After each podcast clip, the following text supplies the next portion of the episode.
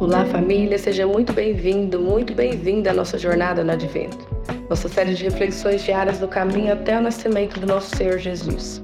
Hoje, dia 9 de dezembro de 2023, o sábado de preparação para o segundo domingo do Advento. Meu nome é Nayane Valadão e hoje vamos refletir no texto de Ezequiel 36, de 24 a 28, que diz o seguinte: Os tornareis entre os gentios e congregarei de todas as terras, e vos trareis para a vossa terra. Então aspergirei água pura sobre vós e ficareis purificados de todas as vossas imundícias e de todos os vossos ídolos vos purificarei. E dar-vos-ei um coração novo e porei dentro de vós um espírito novo. Tirarei da vossa carne o coração de pedra e vos darei um coração de carne. E porei dentro de vós o meu espírito e farei que andeis nos meus estatutos e guardei os meus juízos e os observeis. E habitareis na terra que eu dei a vossos pais e vós sereis o meu povo, e eu serei o vosso Deus. Esses dias eu tenho refletido muito sobre aquilo que nós temos passado para os nossos filhos enquanto cristãos. O que de doutrina, o que de ensinamentos que nós aprendemos com os nossos avós, que os nossos pais nos passaram e que nós queremos passar para os nossos filhos. E o quanto nós não podemos deixar isso se perder.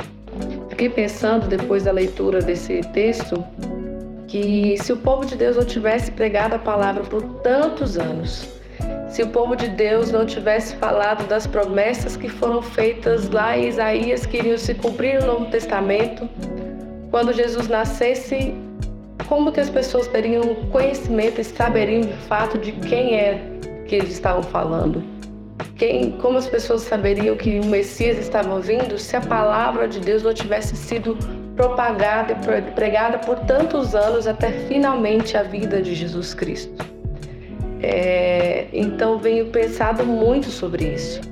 É, Paulo fala ao Timóteo uma coisa interessante, diz o seguinte: todos que desejam viver piedosamente em Cristo são perseguidos, serão perseguidos. Tu, porém, permaneça firme, que vocês não ensinem uma outra doutrina além do que a doutrina bíblica às vezes eu percebo que nós temos nos perdido muito no caminho e deixado de ensinar. Eu tenho percebido que muitas famílias têm deixado de ensinar através do exemplo. Muitas famílias têm deixado de acordar no domingo de manhã e ser o domingo dedicado a Deus, o domingo da igreja.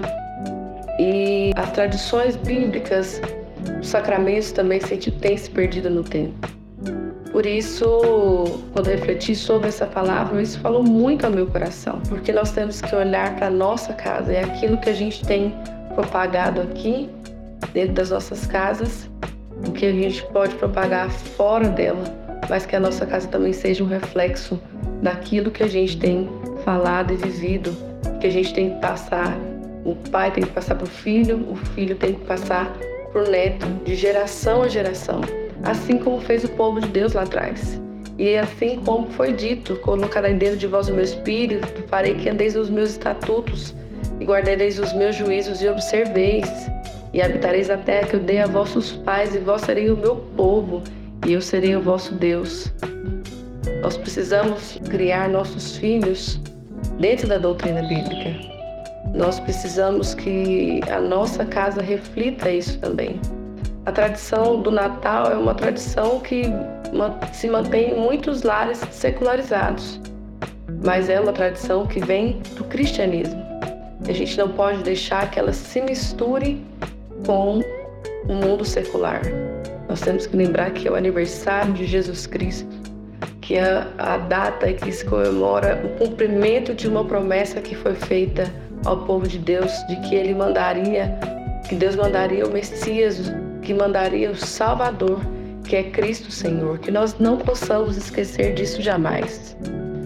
Por isso eu peço que você ore comigo agora. Senhor, provedor de justiça e paz, por meio da morte e ressurreição de Jesus Cristo, tu reuniste o céu e a terra.